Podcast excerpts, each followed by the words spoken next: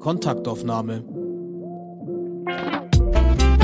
Der Podcast des Bildungszentrums Nürnberg.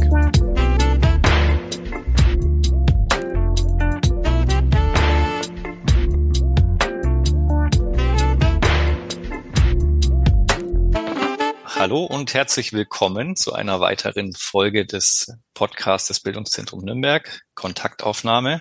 Mein Name ist Tobias Wildner und ich bin heute verabredet mit Svenja Bedenier. Hallo Svenja. Hallo Tobias. Schön, dass wir heute hier sitzen. Ja, auf jeden Fall. Ähm, Svenja, du bist Juniorprofessorin für E-Learning in Hochschulen und in der Erwachsenenbildung am Institut für Lerninnovation der Friedrich-Alexander-Uni in Erlangen-Nürnberg. Das schon seit Genau, seit äh, März 2020, also tatsächlich genau zwei Wochen vor Corona. Ich war am 1. März da und mit Corona am 14. März ungefähr war dann alles zu. Also ein bisschen über drei Jahre jetzt. Ein fulminanter Start sozusagen. Absolut. Also Wie man sich das so vorstellt. Ne? Genau so, also perfekt getimt. Aber genau, mittlerweile ist es sehr schön und äh, die FAU vor allen Dingen auch nicht mehr als Fernuniversität kennenzulernen, sondern auch wieder als richtige Präsenzuni. Das ist schon ganz nett. Und auch ja. zu sehen, welche Kollegen es überall gibt und genau, sich einfach wieder dort überall bewegen zu können. Sehr schön, genau. Und da beschäftigst du dich unter anderem auch mit Data Literacy, mit so etwas wie Datenkompetenz, könnte man auf Deutsch vielleicht sagen. Und darum wird es heute in unserem Gespräch vor allem auch gehen. Data Literacy ist ja erstmal so ein bisschen sperriger Begriff, den man jetzt nicht unbedingt beim Frühstück irgendwie in den Mund nimmt. Ähm, was ist denn das überhaupt, wenn jetzt jemand noch nie damit in Berührung gekommen ist? Wie würdest du das beschreiben? Zum Frühstück äh, würde ich auch lieber was anderes äh, zu essen und im Mund haben. Aber der Begriff Data Literacy oder wie du jetzt auch gerade übersetzt hast ins Deutsche, man kann sagen, Datenkompetenz ist tatsächlich ein Begriff, der sich dann aber durch das übrige Leben zieht von Menschen, also in heutiger Zeit viel, viel mehr, weil ja tatsächlich unser gesamtes alltägliches Leben, aber auch Gesellschaften in jeglichen Funktionen mittlerweile ganz, ganz stark von Daten durchzogen sind. Also man gibt selber Daten preis, wenn man sich im Internet bewegt, man nutzt Daten von anderen, beispielsweise Restaurant- oder Hotelbewertungen, um ähm, ja Informationen zu bekommen, um den Weg zu finden. Also tatsächlich ist einfach ganz, ganz viel mittlerweile datenbasiert.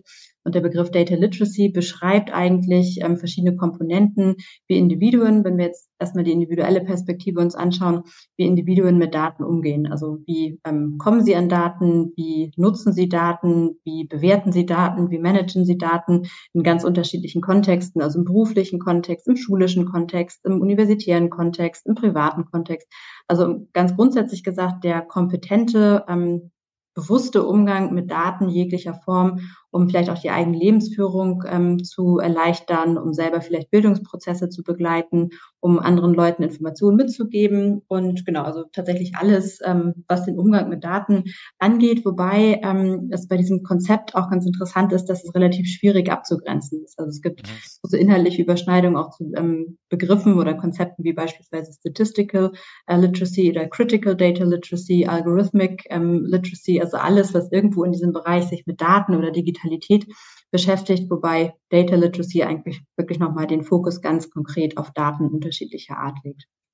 Okay, und das gibt es als Begriff auch schon länger oder ist es ein relativ neues Konzept? Mm, also wenn man zum Beispiel in die äh, medienpädagogische Diskussion auch der 90er Jahre schaut, wo das erste oder eines der ersten Modelle von Medienkompetenz aufgestellt worden ist, da war beispielsweise das Thema Daten oder Datenkompetenz noch kein Thema. Und mittlerweile ist es so, dass es eine Vielzahl an Definitionen gibt und einige, die in äh, wissenschaftlichen Artikeln erarbeitet worden sind und mittlerweile auch so häufig zitiert worden sind, sind beispielsweise aus 2015, 2016. Also das ist schon, wenn man so möchte, noch ein relativ ähm, neuer Bereich, der aber auch jetzt gerade in den letzten Jahren nochmal ganz, ganz stark an ja, Diskussionen, an Inhalten, an Tiefe, an Schärfe gewonnen hat und sicherlich auch in den kommenden Jahren noch mehr an Umfang dazu gewinnen wird.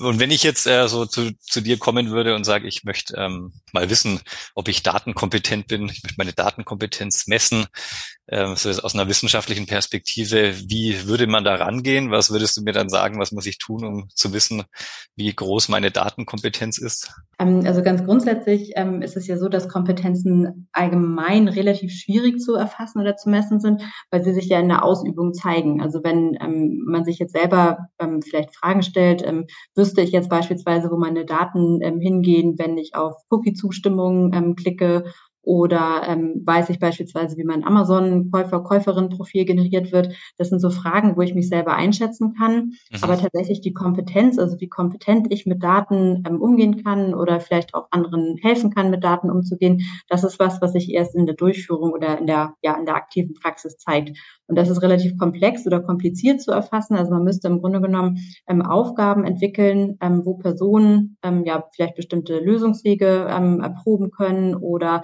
einfach diese Aufgaben bearbeiten, um sehen zu können, ähm, bis zu welchem Grad sie Kompetenz sind. Das kann man sicherlich auf verschiedenen Levels machen, also mit ganz einfachen ähm, ja, Aufgabenstellungen oder ähm, ja, Aufgaben anfangen und dann langsam schwieriger werden, um dann zu schauen, an welchem Punkt ähm, jemand vielleicht ähm, ja auch aussteigt mit seinen Kompetenzen. Und ähm, ein Beispiel, ähm, wo ähm, auch auf der europäischen Ebene versucht wird, mit diesem ganzen Thema. Ähm, an der Stelle werden sie als digitale Kompetenzen bezeichnet, umzugehen. Das ist das Digital Competence Framework for Citizens, also von der Europäischen Kommission entwickelt. Und da ist ja auch ein Bereich Information und Data Literacy. Und der ist wiederum aufgeschlüsselt in verschiedene Kompetenzlevels. Und wenn man sich einfach mal überlegen möchte, okay, bis zu welchem Level, Level könnte ich noch mithalten oder was was weiß ich, wie ist mein Informationsstand, was sind auch ähm, Fähigkeiten, Kompetenzen, die ich habe, dann kann man da vielleicht mal ganz gut reinschauen, um ja, sich selber einzuschätzen. Aber das sagt natürlich, die eigene Einschätzung ist immer noch was anderes als dann wirklich die Durchführung von ganz konkreten Aufgaben oder ähm, ja, Lösungsansätzen, die man unter Beweis stellt. Das heißt, da wird es dann doch erstmal wieder ein bisschen sperrig, wenn man sich dann genau. versucht, da zu verorten in so einem Raster. Auf alle Fälle. Ja, vielleicht wird es ja auch nochmal irgendwann ein bisschen einfacher, wer weiß. Ja, ähm, Data Literacy ist ja was, was auch immer wieder, du hast es vorhin schon so ein bisschen angedeutet, ähm, auftaucht, äh, wenn es momentan im Diskurs um Future Skills geht, ähm, was ja so ein Buzzword ist, was schon seit einiger Zeit ähm, durch die Bildungslandschaft auch geistert. Und da geht es dann oft um vermeintlich neue Kompetenzen, die man braucht für da für, für die Herausforderungen des 21. Jahrhunderts wird dann immer gesagt, das ist alles ein bisschen anders als früher und wir brauchen weniger Fachwissen, mehr Schlüsselkompetenzen. Ähm, wird auch von EU-Seite, von EU-Institutionen, ähm, so aus meiner Beobachtung, äh, gern verwendet. Das Hochschulforum Digitalisierung pusht es ganz stark. Ähm, wie ist äh, da so dein wissenschaftlicher Blick auf diese Future Skills, ähm, die ja schon auch noch nicht so ganz äh, genau eben abgegrenzt werden und beschrieben werden, sondern es gibt irgendwie Frameworks von hier und von da und äh, jeder mischt da so ein bisschen mit und es ist halt auch so ein bisschen en vogue irgendwie damit zu hantieren. Wie, wie blickst du da drauf? Das ist tatsächlich eine spannende Frage, weil das, ähm, was dieses, diesen Begriff Future Skills so attraktiv macht, ist ja einfach, dass er ähm, so griffig ist und dass er argumentativ wirklich gut ähm, verpackt werden kann, um halt genau ähm, Initiativen ähm, voranzubringen, um halt wirklich so ganz praktisch ähm, oder praxisorientiert einsetzbar zu sein. Und gleichzeitig ist der wissenschaftliche ähm, Blick auf dieses Thema Future Skills schon differenzierter.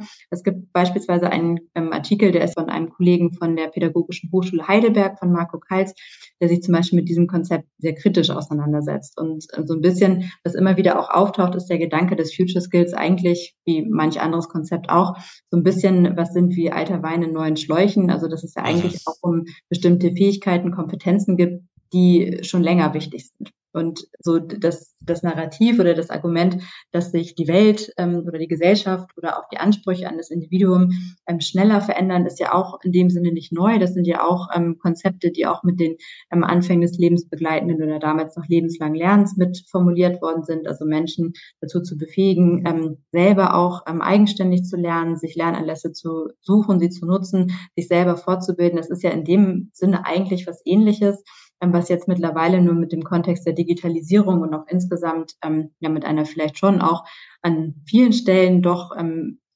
ja sich sehr stark verändernden ähm, Welt, Weltgesellschaft, globalen Herausforderungen ähm, beziehungsweise in dieser Welt oder dieser Situation denn anzusetzen, sicherlich nochmal an Dynamik gewonnen hat, aber das Thema als solches ist ja in dem Sinne nicht neu. Es wird halt neu ähm, verbal eingekleidet, aber so Grundpositionen oder Grundtendenzen sind ja tatsächlich schon länger da.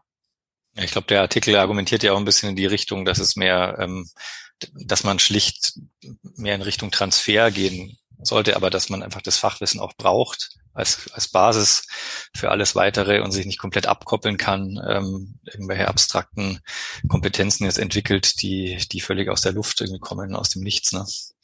Genau das. Also ein solides ähm, Grundwissen ist ja tatsächlich auch die Voraussetzung dafür, dass man überhaupt selber weiterlernen kann. Und auch genau das, was du sagst, also Schlüsselkompetenzen äh, helfen an der Stelle ja nur, wenn man irgendwas auch hat, was man tatsächlich an Wissen transferieren kann oder anwenden kann.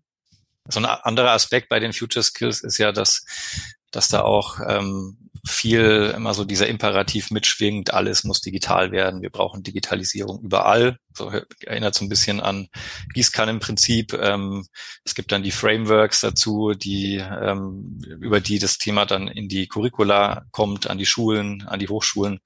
Und gleichzeitig äh, gibt es ja schon auch bei diesem Thema immer so ein gewisses Interesse von Tech-Konzernen, von großen IT-Industrien dahinter, die natürlich ein großes Interesse haben, dass alles digitalisiert wird.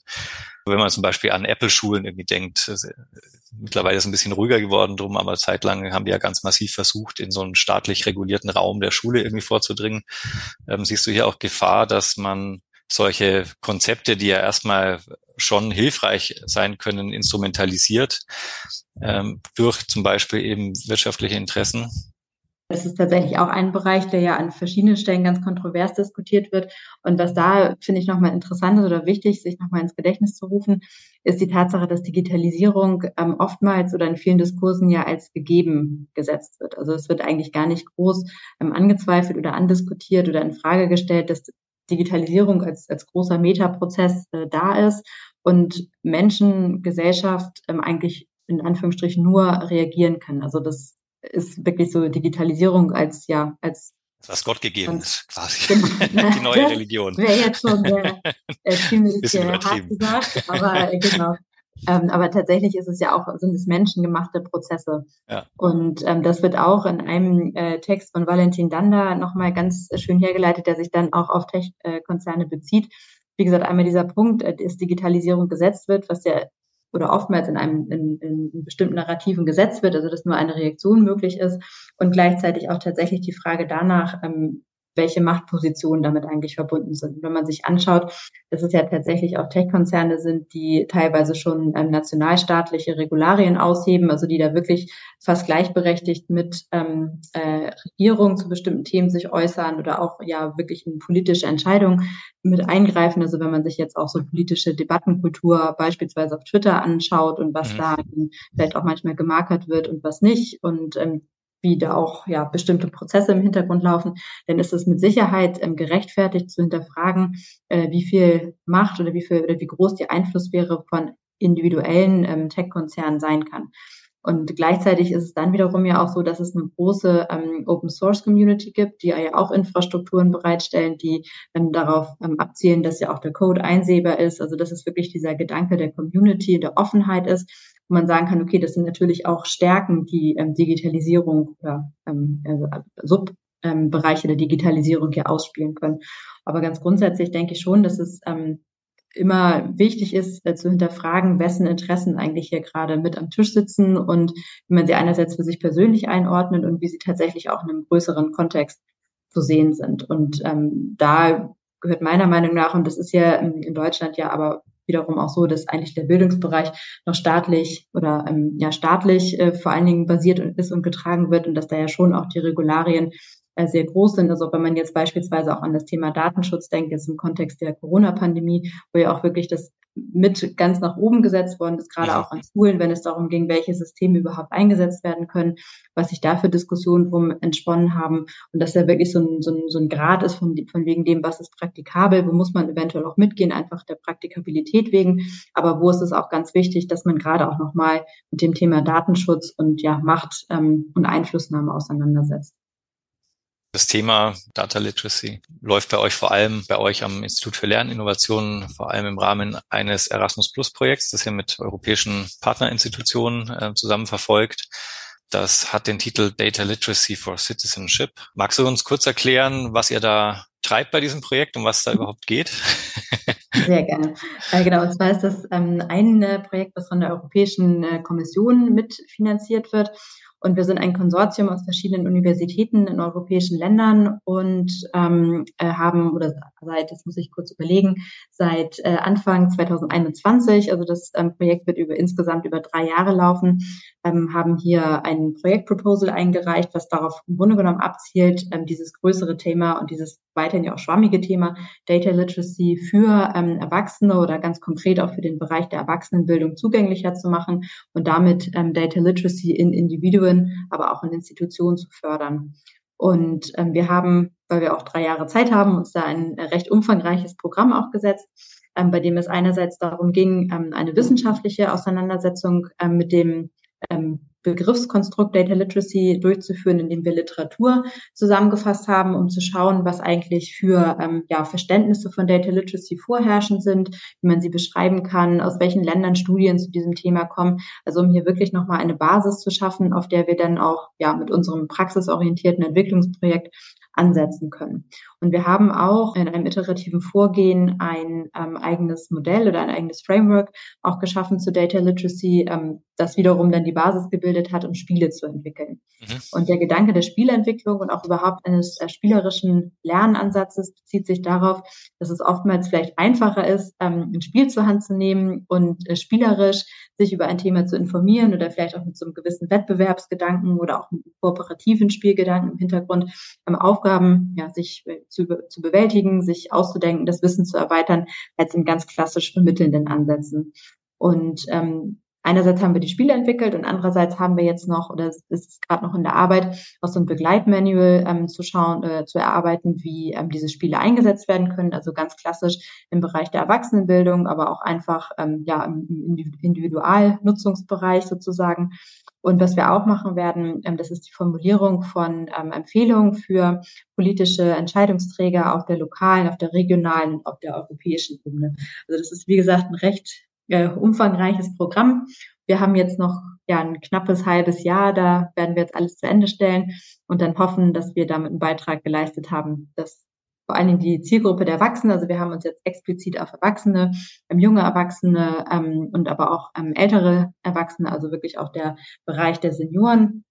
Ähm, das sind sozusagen mit unsere Zielgruppen. Kinder und Jugendliche an dieser Stelle weniger, obwohl sie natürlich auch herzlich eingeladen sind, die Spiele zu spielen oder sich zu dem Thema zu informieren. Das heißt, ich könnte jetzt so im, an so einem grauen Herbstwochenende, wo ich sage, ich finde das jetzt ganz spannend eigentlich, was du da so erzählst, könnte ich mir jetzt hinhocken und so ein bisschen zocken und dabei was über Data Literacy lernen. Genau. Oder wie also stellt man sich das Falle, vor? Genau, also zusammen mit meinem Sohn gleich noch. So. Absolut. Also, genau. Also im besten Falle läuft es genauso ab. Und zwar ist es so, dass wir ähm, also verschiedene Formate haben, äh, mit denen man sich oder in, in, in deren Kontext man sich mit dem Thema Data Literacy beschäftigen kann. Also was wir einmal haben, und es ist absolut kindergeeignet und ähm, macht auch Spaß, wenn man das zusammen macht, dass wir einmal auf unserer Projektwebsite den Bereich haben My Life in Data. Mhm. Ähm, da hat man einfach die Möglichkeit, sich mal zu überlegen, okay, wo ist denn eigentlich mein eigenes Leben datafiziert? Also beispielsweise, wie viele Schritte habe ich heute gemacht? Oder ähm, wie oft habe ich mein Baby hochgehoben? Oder ähm, an wie viele gelben Autos bin ich vorbeigekommen? Oder aber auch solche Sachen, wie viele Einwohner hat meine Stadt heute? Wie viel hatte sie vor 20 Jahren? Also, dass man sich wirklich einfach mal überlegt, wo im eigenen Leben oder in der eigenen Stadt oder im eigenen Land ähm, mit Daten umgegangen wird. Und das ähm, ist eine ähm, Aktion, da kann man mitmachen und kann Zeichnungen anfertigen oder kleine Diagramme und die dann auch auf der Internetseite hochladen. Also das ist tatsächlich schon ähm, ein Bereich, wie gesagt, der ist absolut mhm. kindertauglich, kinderkompatibel.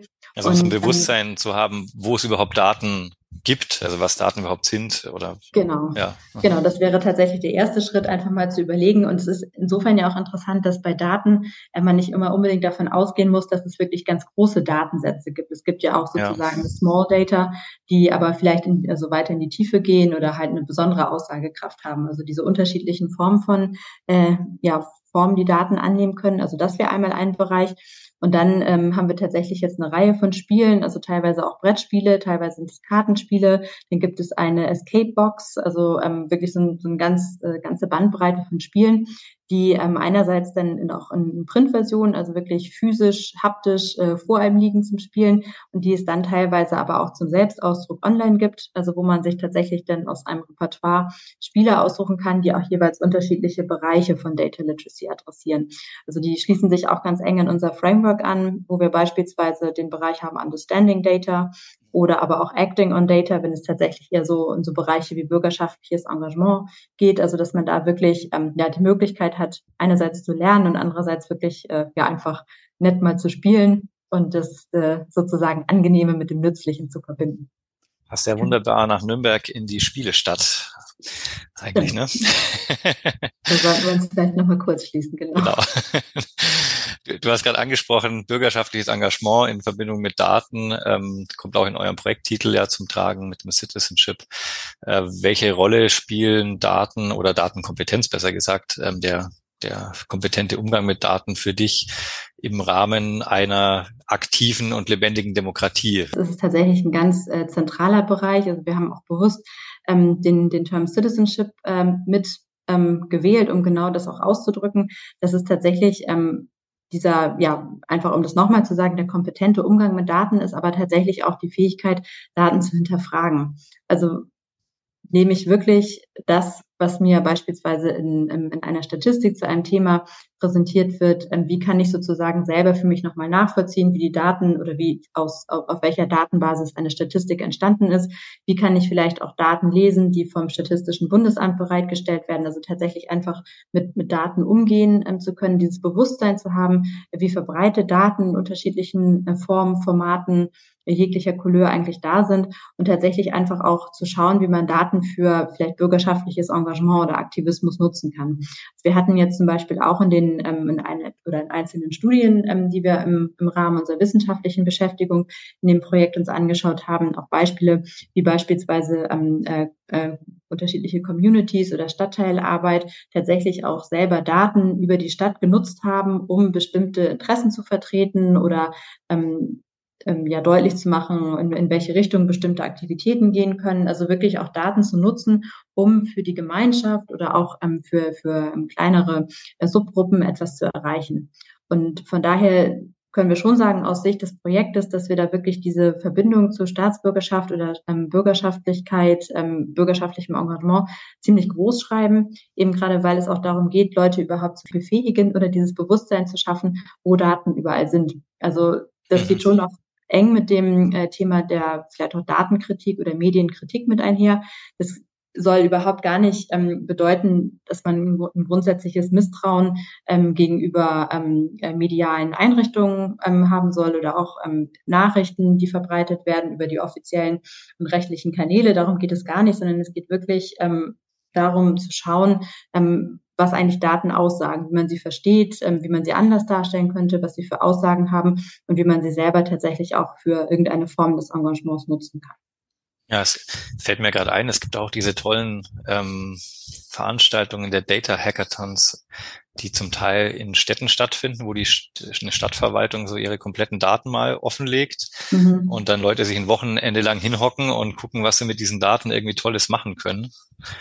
Seid ihr da auch mal drauf gestoßen im Rahmen von eurem Projekt? Ähm, wir haben tatsächlich ähm, relativ zu Anfang des Projekts ganz, ganz viele Initiativen recherchiert, die ja ähm, irgendwie in irgendeiner Form sich um das Thema Data Literacy kümmern. Und ich meine, da seien auch solche ähm, Initiativen, Vorhaben mit dabei gewesen. Ich kann es jetzt gerade nicht mehr ganz genau sagen, aber es gibt einfach unglaublich viel tatsächlich doch an Angeboten. Ähm, das war uns vorher auch gar nicht bewusst. Wir haben da auch international geguckt, also wirklich auch in mehreren verschiedenen oder in ganz unterschiedlichen Sprachen, dass es dann wiederum doch relativ viel gibt. Also was sich auch an unterschiedliche Zielgruppen richtet, von, von Kindern über ältere Schüler bis Erwachsene bis Institutionen. Also dass da wirklich ja viele Kurse auch sind, auch im Kontext von universitären Veranstaltungen, aber auch wirklich so eher freie, offene Angebote wie die, ähm, die du jetzt auch gerade angesprochen hast. Ja, du hast gerade erwähnt, dass, ähm, dass ihr international ja auch recherchiert habt. ihr seid ja auch ein sehr buntes internationales Team. Ähm, Universitäten in Norwegen ist die Universität von Bergen dabei, Murcia, die Balearen, Coventry in UK, ihr hier in Deutschland. Habt ihr da gemerkt beim gemeinsamen Arbeiten, dass es da vielleicht auch ähm, je nach Land unterschiedliche Sichtweisen auf das Thema gibt? Also gerade wenn man sich vor Augen hält, dass zum Beispiel in Deutschland der Datenschutz einfach, wie du vorhin auch schon erwähnt hast, ein ganz wichtiger Punkt ist, äh, aus Gründen.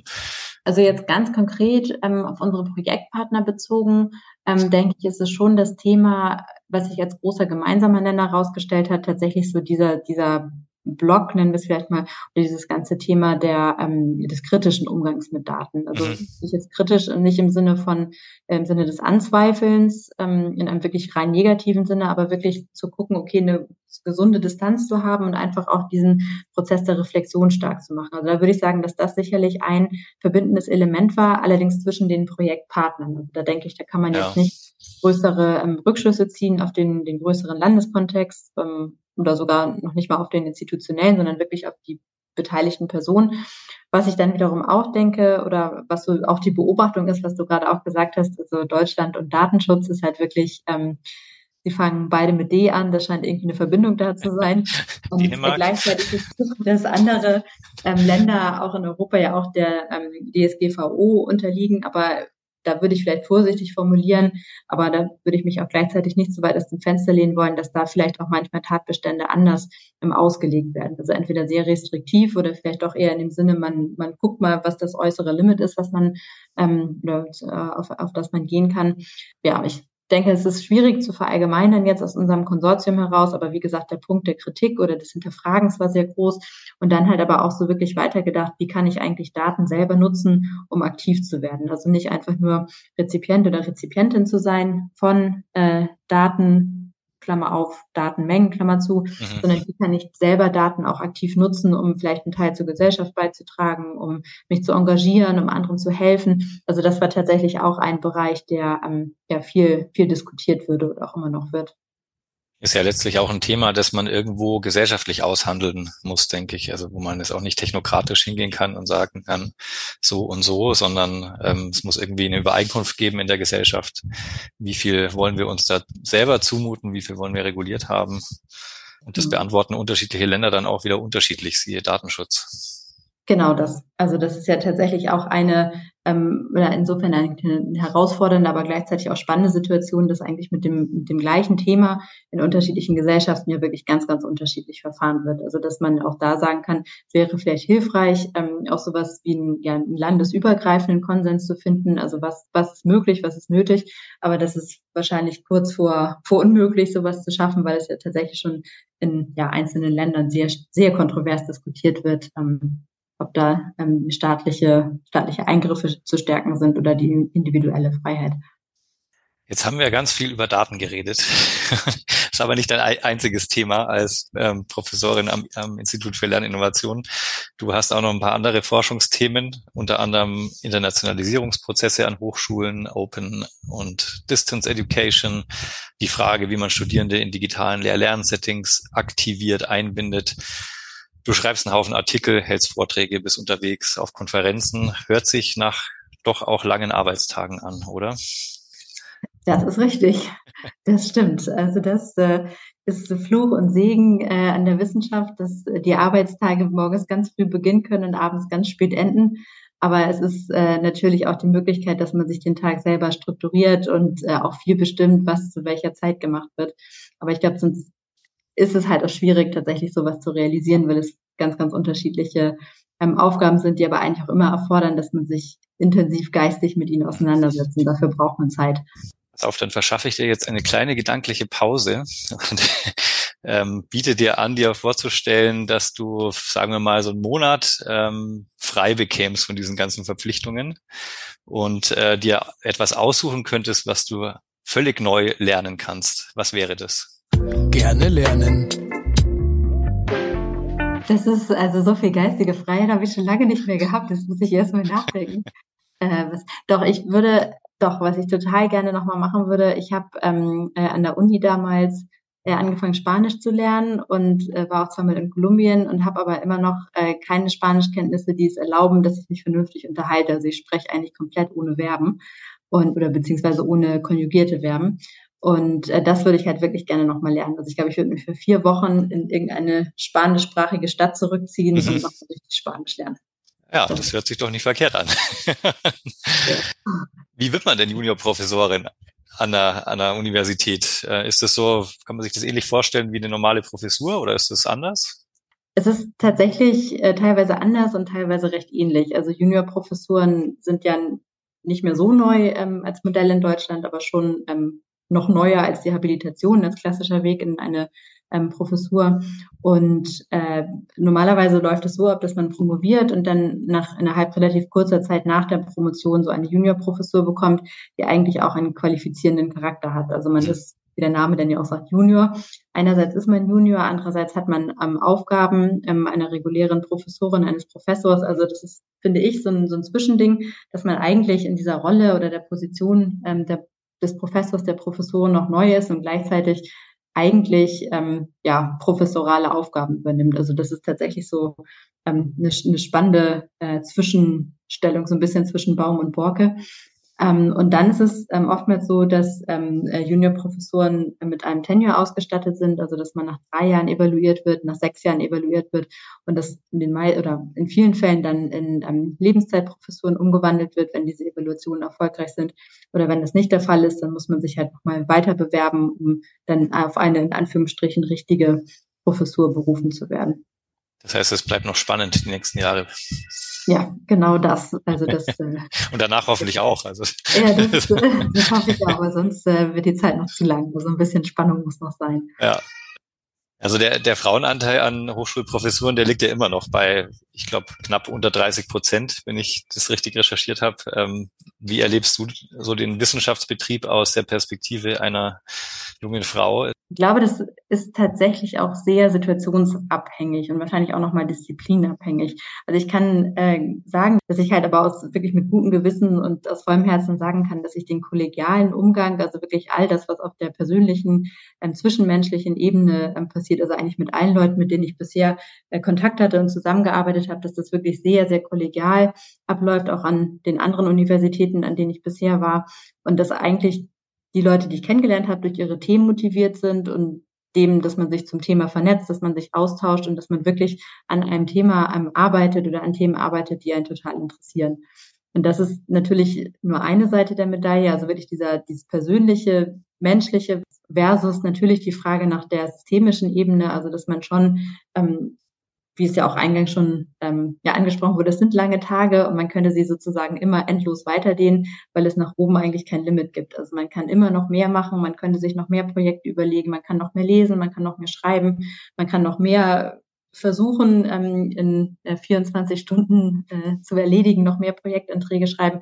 So, das ist tatsächlich, glaube ich, ein Problem, oder meiner Meinung nach ist es ein Problem, dass halt nach oben keine Grenze gesetzt. So, dass es immer irgendwo auch im Endeffekt so ein, Wettlauf mit einem selber ist, weil man selber ja auch die Person ist, die sich entweder bestimmte Ziele setzt oder bestimmte Ziele erreichen muss oder ähm, auch die Möglichkeit hat, immer noch mehr zu sagen, ja, ich bin hier dabei, ich bin da dabei und die vielleicht auch irgendwann sagen muss, okay, nicht, man kann auch nicht alles machen.